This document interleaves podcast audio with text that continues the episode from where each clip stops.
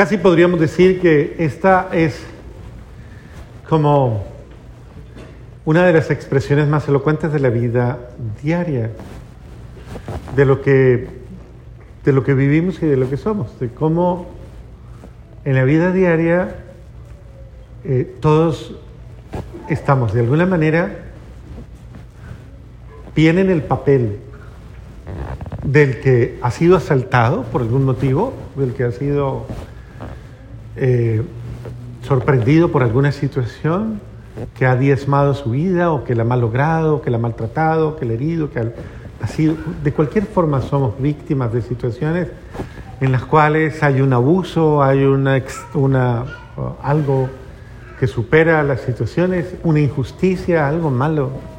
O sea, podríamos decir que ese, ese, ese prójimo, esa persona, ese, es, es cada uno de nosotros en sus propias condiciones, en sus propias realidades.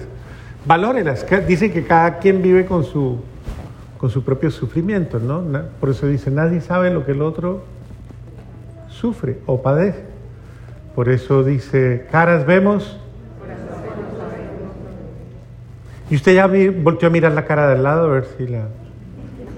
¿O todavía no ha mirado? Mire a ver con qué se encuentra. Bueno, es importante porque que no nos pase como al cura ese. Que, y es que iba pensando en ir para misa rápido. Entonces.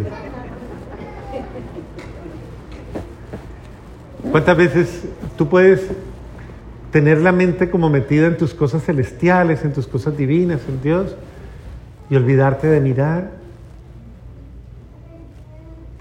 Puede que usted haya venido a misa, voy, voy para misa, voy para misa.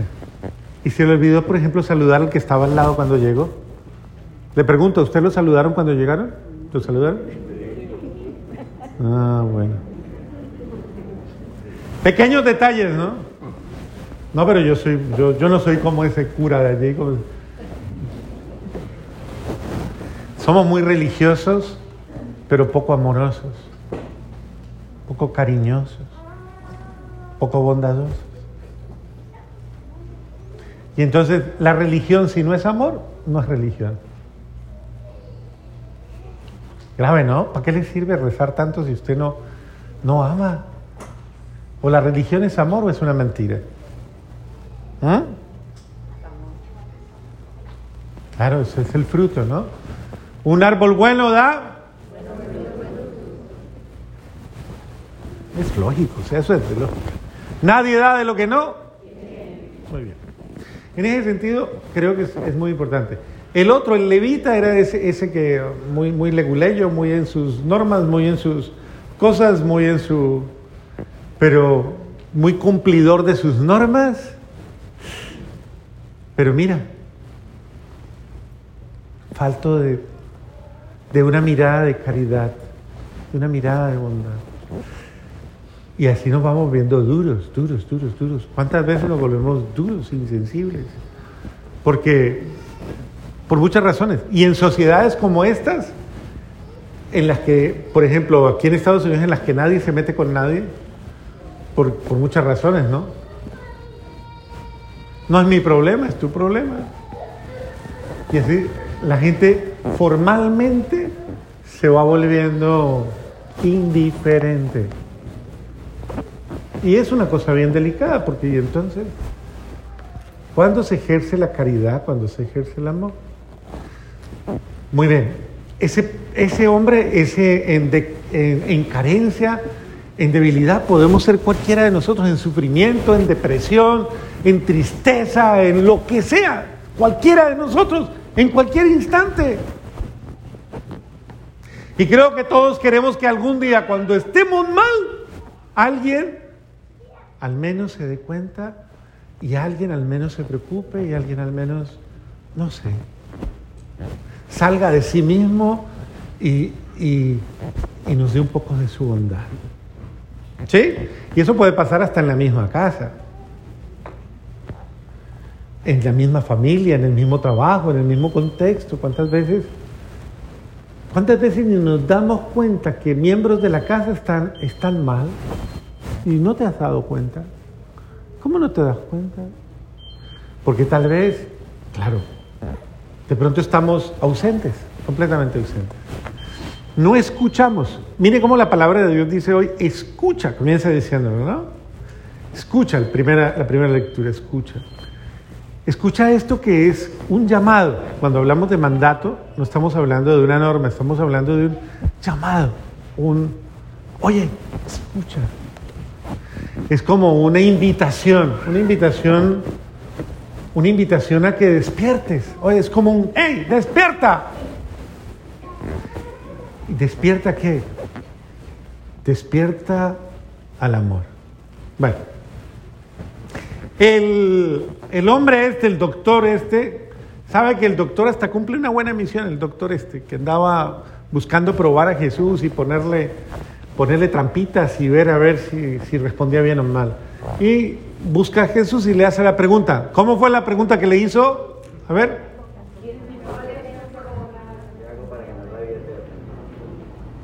Por ahí vamos, por ahí vamos. ¿Qué tengo que hacer? para ser perfecto, exacto, para ganar la vida eterna. ¿Qué es eso de ser perfecto? ¿Usted alguna vez ha pensado en eso? Yo quisiera ser perfecto. ¿Sí? ¿Ha dicho usted? Rosy, ¿sí o no? ¿Sí han pensado en eso o no? Néstor, ¿sí o no? ¿Sí? ¿Lo ha pensado? Es duro, ¿no? Todos tenemos necesidad. Mire que eso no es así como tan complicado, no es como el esquema de el hombre perfecto o la mujer perfecta. Esos son formatos. Eso no, no es absolutamente nada. Lo que está preguntando en el fondo, ¿qué tengo que hacer yo para ser feliz? ¿Cambia la cosa o no? ¿Qué tengo que ser yo para ser pleno? Por ejemplo, en la vida, ¿usted se siente satisfecho? ¿Se siente plena, pleno? ¿Sí? sí. Mírele la cara al otro. ¿Tiene cara de satisfecho o no?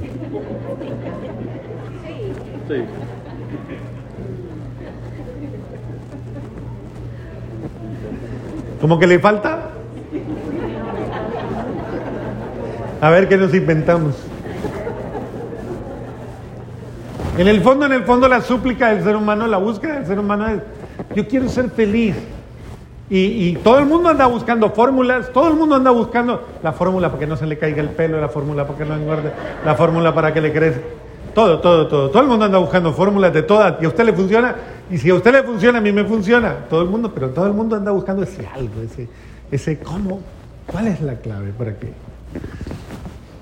Este hombre también andaba buscando pero, pero, pero le apuntó muy alto. Él le pide a Jesús, deme la fórmula para la plenitud. Y entonces Jesús le dice, oiga, pero pues usted la sabe. ¿Qué dice la enseñanza? ¿No que es maestro? Pues ¿qué dice? ¿Cuál es? ¿Cuál es? ¿Qué respondió el hombre? ¿Amar a quién? ¿Cómo? Ajá. Pero, pero él dice algo más, más, más, más. ¿Qué más dice? Amar a Dios con todas las fuerzas de tu alma, con todas las fuerzas de tu ser y de tu corazón. O sea, esto traducido en, en latino, ¿cómo es en castellano? Ámelo con qué? Con ganas. No, no, no digan malas palabras. Con ganas, eso. Con, mucha gana, eso sí. No a sacarme los regionalismos groseros de aquí. O sea, ponga el entusiasmo a la cosa, ¿sí o no? Si va a amar a Dios, ámenlo bien, con ganas, ¿cierto? Eso implica, eso implica que yo comprometa, o sea, que lo que yo haga lo haga de verdad, con emoción, con cariño, prometa mi vida, con entusiasmo. ¿Usted alguna vez ha amado así? Pregúntele al lado. ¿Usted alguna vez me ha querido así como dice el Padre? Pregúntele. Al menos un poquito. Es que, de verdad, es, es, póngale corazón, póngale. Y mire que la respuesta no es, la respuesta es, ame. ¿A quién que le inviten a amar se puede resistir y decir que es algo malo? No le están diciendo ni siquiera porque a usted le suena raro cuando le dicen, rece. Y dice, ay, más, no, ay, no. Vaya a misa, vaya, confiese, vaya. tiene su, su parte, pero, pero cuando usted le dicen, ame, ¿usted qué dice? Suena bueno. Suena rico. Porque el amor nos entra bien, porque es parte de nuestro ser. Y es la vocación del ser humano, amar y ser amado. Y hay un, movimiento muy bonito en esa dinámica del amar y ser amado. Dios lo quiere. O sea, miren lo bonito. Dios quiere amarme. Que eso es lo bonito. Me quiere amar con todos. Él me quiere amar. Él ha tomado la decisión de amarme. Y piénselo, Dios ha decidido amarle a usted como es. Con toda su ropita sucia y todo, con todo así, como es. Como usted solamente lo sabe, ¿no? Y haga, y, póngale, sí, pero póngale cuidado, ah, porque es importante que usted lo analice. ¿Amarle a usted es fácil? Perdónenme. ¿Ah? ¿Sí? Bueno, no lo pongamos así tan complicado de amarle. Le voy a poner más suave. ¿Comprenderle a usted es fácil? Menos. ¡Wow! No es fácil. Entonces, mire, Dios ha tomado una decisión bien comprometedora. Amarme como soy. Aceptarme como soy. Y amarme con todo su ser. Entonces, yo, Dios lo quiere y yo lo necesito. Si hay una necesidad en el ser humano es la necesidad de ser amado, pero no amado por cualquiera, sino amado por el amor mismo. ¿Por qué necesito el amor de Dios? Porque si yo no encuentro el amor de Dios, yo no me voy a sanar. Solamente el amor de Dios me sana, solamente Él sana mis heridas más profundas mis realidades más confusas, mis realidades más, mis vacíos, mis insatisfacciones, todo, todo, todo. El único que lo llena es Él. Y por eso la segunda lectura pone de manifiesto, todo ha sido creado, ¿cómo es que dice la segunda lectura? A ver. Por Él y para Él. ¿Y qué más dice? Él es, por Él existe todas las cosas es también cabeza del cuerpo de la iglesia. Por él quiso Dios que en él habitara toda plenitud. O sea, en él encuentro toda plenitud. Entonces, a ver, mire que nos están dando un secreto. Si yo sé que encontrándolo a él, lo encuentro todo, ¿por qué no lo sea, es lo único que me están pidiendo. Búsquelo, búsquelo con ganas, búsquelo con amor, enamórese de él, déjense amar de él. Porque es el único que le puede amar. Y además usted lo necesita. Eso es como el que tiene, como el que tiene la fórmula ahí enfrente, tiene el remedio enfrente, lo único que le falta es o untárselo o tomárselo, y no lo hace.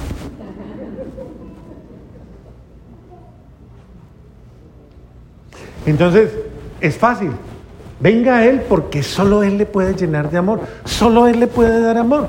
Y en ese sentido, no le estoy diciendo que busque a Dios dentro de esta perspectiva en la que nos metemos a veces, que decimos, ay, es que el Padre me está llamando a rezar a toda hora, el Padre me está llamando. Yo le estoy invitando a eso, yo le estoy invitando a a que usted ame a Jesús como usted ama, como usted ama. ¿Cuál es su capacidad de amar?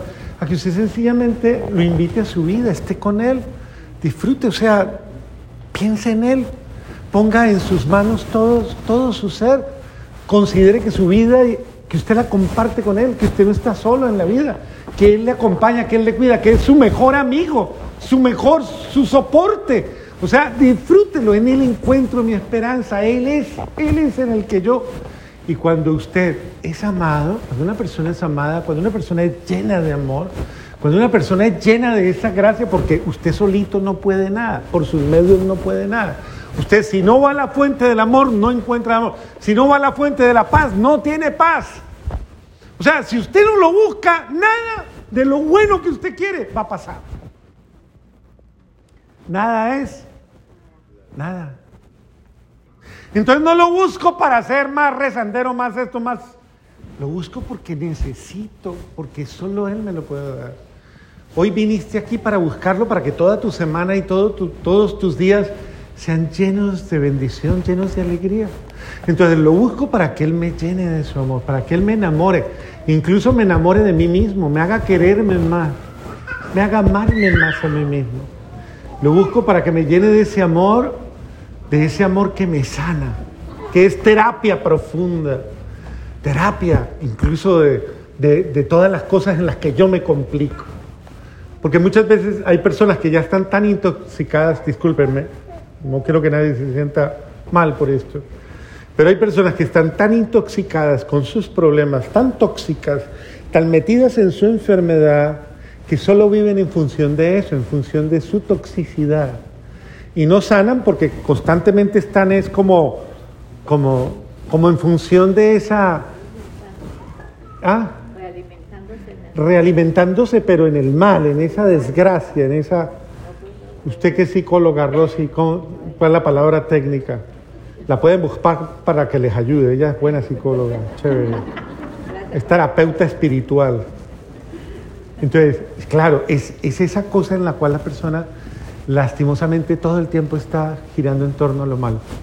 Si yo no salgo de eso, usted no va a encontrar. Por eso es que usted tiene que salir de sí mismo, abrir la puerta a Él. Mire, esos muchachos que vienen hoy a hablar de la droga, ellos les van a contar ahorita en un ratito.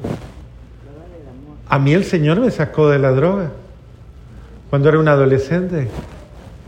Mi vida carecía absolutamente de sentido. Pero había algo en mi alma que me decía, tiene que pasar algo que transforme mi vida, tiene que haber algo que me cambie. Y solamente cuando, cuando en mi corazón estuvo el doblar mis rodillas y decirle, ayúdenme, sáqueme de mi, de mi abismo, ámeme, tócame, transforme mi vida, ámeme. Y lo único que hizo fue enamorarme de él. Y de ahí, de un día para otro, de un día para otro, muchachos, nunca más, de un día para otro, nunca más. Porque Él es el terapeuta que cuando sana el corazón lo sana para siempre. Y no es historia, no es cuento, es mi vida.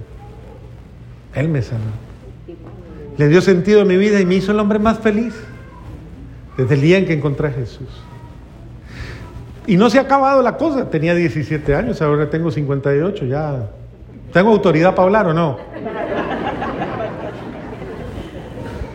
Ya no es cosa de un día, sino siempre Él, Él, constantemente. Entonces yo se los digo con cariño. No, no viva en su problema, no viva en su drama. Venga Él y Él le va a sanar, y Él le va a llenar, y Él le va a dar todo absolutamente, le va a hacer pleno, le va a dar plenitud. Cuando uno se llena de Dios, se llena de amor, se llena de alegría. Y lo tiene todo. Pregúntele al de al lado, ¿usted es feliz? Pregúntele. ¿Y usted qué cree? ¿Sí tiene cara de feliz? ¿Sí?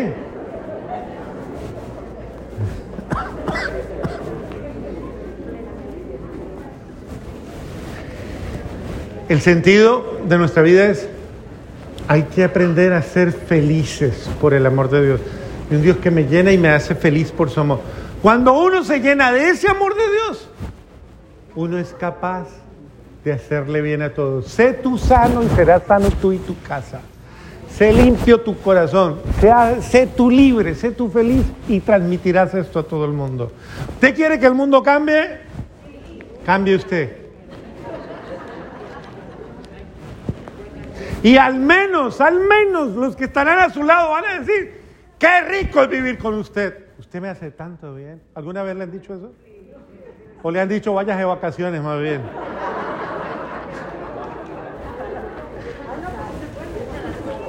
Porque si hacerle bien al prójimo, uno le hace bien al prójimo cuando uno está como el samaritano. Mire, ¿por qué ponen Jesús a un samaritano? Porque la figura del samaritano es uno de esos que a veces hasta por racismo y discriminación dicen, ah, es un samaritano, ese es un...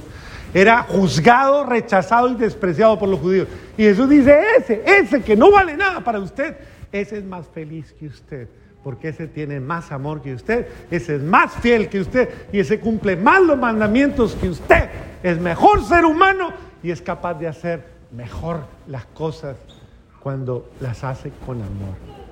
Hay mucha gente a su lado que incluso tal vez ni viene a misa. Y usted hasta lo juzga y dice que usted no se va a condenar porque usted no va ni a misa. Pero esa persona tiene hasta más caridad que usted y mejores sentimientos que usted. Y Jesús le está diciendo, tenga cuidado. Y entonces hoy nos dice, al menos anhele ser como ese buen samaritano. Eso era una ofensa, créanme, para los judíos eso era una ofensa. Ese ejemplo era una ofensa.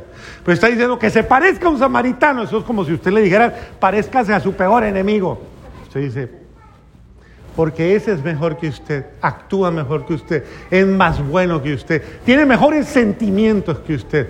Entonces Jesús puede transformar mi corazón y transformarlo de tal manera que yo sea una bendición para todos los que Él me ha confiado. Amén.